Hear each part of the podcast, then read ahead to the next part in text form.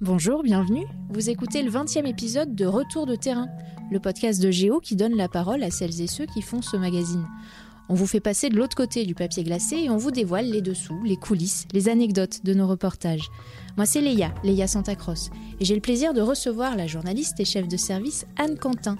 De recevoir, oui, oui, en présentiel dans nos locaux à Gennevilliers. Elle revient de Copenhague, au Danemark, où sur son vélo, elle a pédalé, pédalé, pédalé. Et aujourd'hui, elle peut le dire, oui, la capitale danoise est un paradis pour cyclistes. Ça fait la une de notre numéro de juin. Bonjour Anne. Bonjour Léa. Retour de terrain, c'est le podcast du magazine Géo.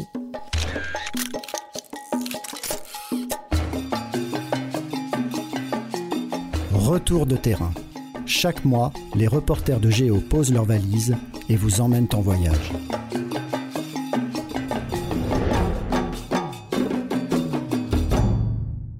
Anne, tu es journaliste, ça va faire 10 ans que tu bosses pour Géo, d'abord en pige, en CDD et depuis 5 ans comme chef de service, ce qui ne t'empêche pas de partir sur le terrain de temps à autre, comme là, l'automne dernier, entre deux confinements, quand tu t'es rendu à Copenhague pour ce dossier sur l'art de vivre au Danemark. Et l'art de vivre là-bas, ça passe notamment par le vélo. Copenhague se pique d'être la capitale mondiale de la bicyclette.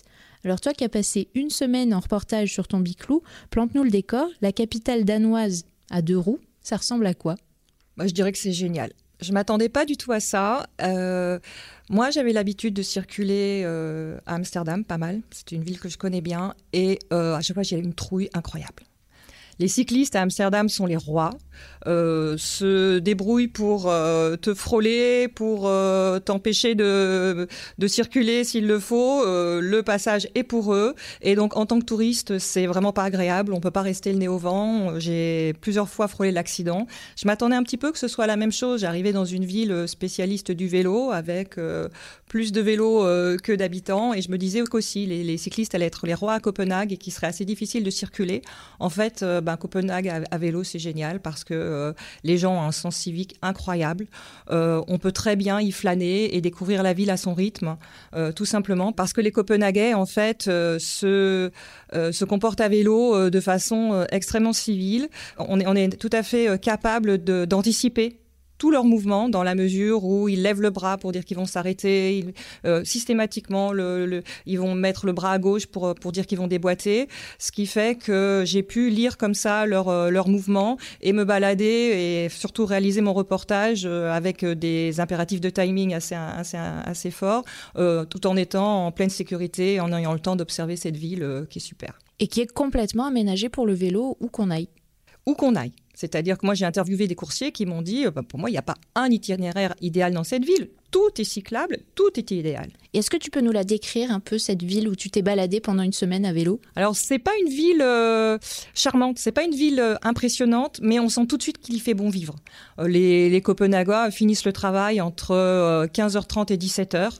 Donc, ensuite, ils organisent tout autour de leur loisir. Et c'est une ville pensée pour ça et qui vit autour de l'eau parce qu'elle est coupée en deux par un bras de mer, donc tout le port s'étale le long du bras de mer, et aussi à l'est, est bordée par un front de mer. Donc euh, la vie s'organise comme ça. Le soir, on va à la plage, euh, on va sur les quais euh, pour se baigner. Les gens se baignent en plein port. L'eau du port est très très propre depuis une dizaine d'années. On va faire du kayak en pleine ville, et surtout, ce qu'adorent les, les c'est la street food. Donc on mange, on mange le bout de gras sur sur les quais qui ont été aménagés pour ça. Donc c'est une ville euh, charmante, mais qui offre un télescopage d'ambiance absolument génial. On peut passer de la zone portuaire qui a été complètement euh, réaménagée, réhabilitée avec ses entrepôts du 17e en briques, et puis euh, se retrouver tout d'un coup dans un no man's land euh, avec des squats d'artistes partout. Et puis on traverse le, port, on prend un petit pont charmant et on arrive dans le quartier royal avec ben, les, bâtiments, le, palais royal, les, écuries royales, des bâtiments très impressionnants également, euh, tout en pierre massive, euh, style 18e, 19e siècle. Donc voilà, c'est un, une ville qui, réserve toujours des surprises euh, à chaque coin de rue en fait. Et pour revenir à ton expérience du vélo, tu nous as parlé d'Amsterdam parce que ton histoire personnelle fait que tu connais bien cette ville. Il se trouve que tu vis en Ile-de-France. Est-ce que le vélo, ça fait partie de ton quotidien ici en France? Ou bien tu as dû te faire violence pour euh, faire ce reportage à Copenhague? Bah, Disons que le, vélo fait partie de mon quotidien dans la mesure où je vis dans une petite ville de banlieue de 50 000 habitants. Donc euh, je m'en sers pour faire mes courses. Je m'en suis toujours servi, même quand les enfants étaient petits, pour les emmener euh, à la crèche ou à l'école. mais à l'échelle d'une capitale, non, je vais très rarement à Paris en vélo, par exemple. J'y vais le week-end, le dimanche, mais je n'y circulerai pas. Je trouve que les conditions de, euh, ne, sont pas, ne sont pas idéales, en fait. C'est trop dangereux. Et toi qui avais des appréhensions avant d'aller à Copenhague, tu dis j'avais peur que ce, soit les rois là-bas. Comment tu as fait pour t'en sortir indemne, outre la, grande discipline des Danois, on a compris? Bah, En fait, j'avais téléchargé une appli qui euh, m'a énormément euh, qui m'a énormément servi euh, qui est donc un, une sorte de GPS en fait pour vélo avec tous les et je calculais mes itinéraires chaque jour et je me laissais guider. Alors je faisais absolument je faisais très très attention parce qu'il est interdit de se promener avec des écouteurs sur la tête quand on fait du vélo au Danemark. Donc je cachais les écouteurs sous ma capuche.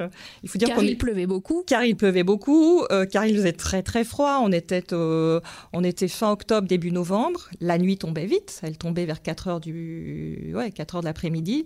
Donc j'étais bien contente d'avoir cette appli pour pouvoir me diriger, surtout que je vais vraiment sillonner la ville du nord au sud et d'est en ouest euh, pour aller voir des loueurs de vélos ou des associations qui étaient, elles, très très excentrées en fait. Tu avais aussi de bons guides sur le terrain. En ouverture du sujet, on te voit aux côtés de l'urbaniste, j'espère que je le prononce bien, James Tom. Oui, tout à fait. Un grand pro du vélo c'est un grand pro du vélo et effectivement, James, James euh, est à la tête de Copenhagenize euh, Danemark. C'est une, euh, c'est une agence qui aide les municipalités à rendre leur ville, bon, comme on dit en, bon anglais à, à, Copenhague, bike friendly, c'est-à-dire agréable pour les cyclistes. Donc je l'ai suivi pendant une journée et nous sommes allés découvrir toutes les infrastructures que la ville a mise en place pour euh, rendre euh, oui, Copenhague agréable euh, aux cyclistes. Et là-bas, est-ce que tout le monde est cycliste? Enfin, Concrètement, qui pédale? Les jeunes, les vieux, les familles, les amoureux? Tout le monde. On a l'impression que tout le Danemark est à vélo, aussi bien les mères de famille euh, que les euh, étudiants. Que c'est assez sympa d'ailleurs de se poster à un endroit de, Copenhague et de regarder juste la foule de cyclistes et on verra euh, des femmes très très élégantes avec leurs bottes en cuir, leurs sacs en cuir assortis, doublés sur leur magnifique monture, des jeunes étudiants fauchés sur leurs vieux biclous, les, les grands-pères aussi, les grands-mères, enfin tout, Copenhague est à vélo, oui. C'est en fait pour eux, le, ils se posent même pas la question, c'est le moyen de transport le plus pratique pour aller d'un point A à un point B euh, dans la ville. Et toi, après une semaine, est-ce que tu les rejoins là-dessus? Ah oui, complètement. C'était pas trop galère malgré la nuit, la pluie, euh, tu, les 20 à 30 bornes que tu faisais chaque jour? Bah, j'étais juste complètement explosée le soir, j'étais hyper fatiguée, mais c'était pas galère du tout. Et euh, il y a toujours un endroit pour euh, pour garer son vélo. Et la signalétique est tellement euh, instinctive qu'on on, l'intègre en à peine une heure. On n'a plus besoin de se poser la question. On sait exactement que de toute façon, pour traverser au carrefour, on n'a pas le droit de traverser en diagonale. Il faut d'abord partir à droite, puis ensuite se mettre dans l'autre piste cyclable. Et tout est très très bien indiqué. Donc on a et puis a juste à suivre le flux en fait. Est-ce que ça t'a donné envie de faire plus de vélo une fois rentré en France et peut-être de passer d'autres vacances à vélo? Ça m'a donné surtout envie de retourner là-bas. Sans dire que le reportage est des vacances, bien sûr. Mais oui, je oui, non, non, mais t'inquiète, j'ai bien compris. non, ça m'a donné envie de retourner surtout là-bas en tant que touriste justement pour en profiter mieux parce que j'avais quand même un rythme assez intense et euh, oui j'ai envie de repartir explorer la ville notamment euh, tout le sud de la ville que je que je n'ai pas eu tout à fait le temps d'explorer comme je l'aurais voulu, notamment bah, Christiana, l'ancienne ville autogérée euh, de, Copenhague, et puis euh, toutes ces zones d'entrepôts réhabilités où il y a des musées d'art contemporain, des squats d'artistes euh, qui méritent du temps en fait. oui, parce que là, entre tous tes rendez-vous, tu as moyennement eu le temps de le, loisir, disons, de faire du tourisme. La petite sirène de Copenhague, bon bah par exemple, tu as dû faire l'impasse. Est-ce que tu dirais malgré tout que le vélo a permis t'a permis d'apprécier la ville différemment que si tu étais resté à pied ou en transport en commun? Ah bah oui, forcément, parce qu'on a ça, ça, permet justement d'apprécier ce ce dont je te parlais tout à l'heure, c'est-à-dire ce télescopage d'ambiance. Parce que à, pied, je serais resté à l'échelle d'un ou deux quartiers. Là, j'ai dû voir, euh, oui, une dizaine ou une quinzaine de, de, quartiers et passer comme ça de quartiers extrêmement populaires à des quartiers bourgeois. Euh, oui, et puis surtout, ce qui est là où la municipalité euh, a été extrêmement intelligente, c'est qu'elle a rendu la ville fun pour les vélos. Donc, euh, il y a plein de passerelles vélo, par exemple, qui permettent de surplomber le port, mais elles serpentent au-dessus du port, donc on a des vues euh, panoramiques. En même temps, c'est rigolo, donc on a plein de sensations. Ce sont des choses qu'on n'aurait pas pu faire à pied. Hein. Ce sont des passerelles réservées au vélo, en fait. Tu m'as dit en micro que ton vélo de location euh, pendant le reportage n'avait rien de particulier, un vélo très classique que tu avais prêté à l'hôtel. En revanche, tu as testé des vélos rigolos qui font fureur à Copenhague, des triporteurs, des vélos cargo. Alors raconte, ça se conduit comment ces choses-là? C'est bon, je les ai, je les ai je les ai pas testés dans les conditions du réel, hein. je les ai testés sur des sur des parkings. Je suis allée voir une association qui s'appelle le Bike Innovation Lab et qui fonctionne comme une bibliothèque de vélos, c'est-à-dire que ses membres euh, adhèrent à l'année, payent, euh, je crois que c'était 100 euros ou 130 euros par, euh, par an, et peuvent essayer 8 à 9 vélos différents par mois. Euh, il faut savoir que les, les pardon, sont fans de, de vélo et euh, ont besoin, cherchent des solutions alternatives, euh, surtout pour transporter un maximum de choses. Et il y a une grande, effectivement, à peu près un quart des familles sont équipées de vélos cargo, qui sont ces vieux vélos qui ont été, euh, qui ont été inventés dans la fameuse ville de, Christiana il y a très très très longtemps, et qui sont relativement lourds, encombrants et peu maniables. Donc euh, il y a plein de startups qui sont montées pour, euh, pour arriver à proposer des vélos cargo plus maniables. Donc j'ai essayé par exemple un Long John, qui est un vélo qui n'a que deux roues, contrairement au, Christiana Bike classique, qui en fait est un trip, enfin c'est un triporteur. Il a, il a trois roues à l'avant, deux, pardon, deux roues à l'avant euh, qui encadrent la grosse caisse. Et donc là, le Long John est hyper maniable, mais euh, beaucoup plus casse-gueule. Euh, au début, j'ai eu un peu peur parce qu'effectivement, surtout dans les tournants, quoi, on a tendance à être complètement déporté. Mais bon, ce qu'on m'a dit, c'est que les gens qui ont l'habitude apprécient beaucoup. et comme le, maintenant la plupart des caisses sont en toile repliable, ça permet aussi aux gens qui ont des petits appartements ou des petits halls de maison de les ranger euh, facilement. Quoi. Pas de bobo à déplorer? Pas de bobo à déplorer, non, non, tout va bien. Je disais tout à l'heure, tu n'es pas seulement reporter, tu es aussi chef de service à Géo. Ça veut dire que tu fais partie des journalistes intégrés à la rédac qui contribuent à penser les dossiers et les sujets en amont, à commander les articles à des pigistes. Dans ce numéro de juin, qu'est-ce qu'on peut lire et voir d'autre dans ton dossier consacré au Danemark? Euh, on, peut lire, euh, on peut lire un reportage qui a été fait par Volker So, qui est un journaliste avec lequel je travaille depuis une vingtaine d'années. Et qu'on a eu dans, au micro du podcast ah, Retour de terrain quand il revenait de Finlande, épisode 8 si je dis pas de bêtises. Et euh, Volker est parti euh, explorer trois écovillages au Danemark.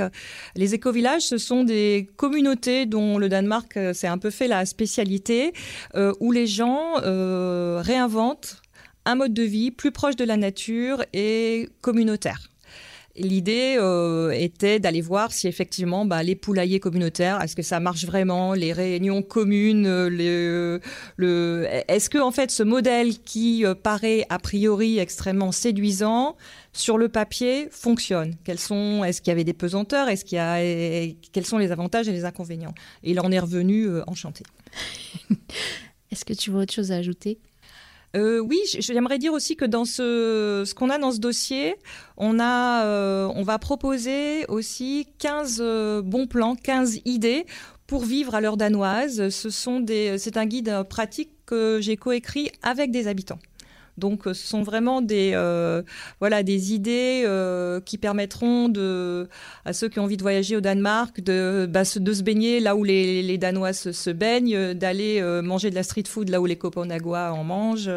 Donc, voilà, je me suis bien amusée aussi à, à faire cette, ce petit guide pratique. Merci Anne Quentin d'avoir participé au 20e épisode du podcast Géo Retour de terrain. Je rappelle donc qu'on peut découvrir ton reportage danois et l'ensemble du dossier dans le numéro de Géo du mois de juin. Je précise que le magazine a fait peau neuve. Il est beau. La nouvelle formule est à découvrir en kiosque jusqu'à la fin du mois et disponible en version numérique en passant par geo.fr. Merci à Lucas Vibo pour les moyens techniques et à Emeline Ferrard pour la réalisation. Merci à vous de nous avoir écoutés. Je rappelle qu'on est sur toutes les plateformes Apple Podcasts, Deezer, Spotify, Castbox. N'hésitez pas à en parler autour de vous, à nous laisser des commentaires ou un max d'étoiles. Et parce que Géo est un magazine qui se lit aussi avec les oreilles, je vous dis à très bientôt pour un nouvel épisode de Retour de terrain.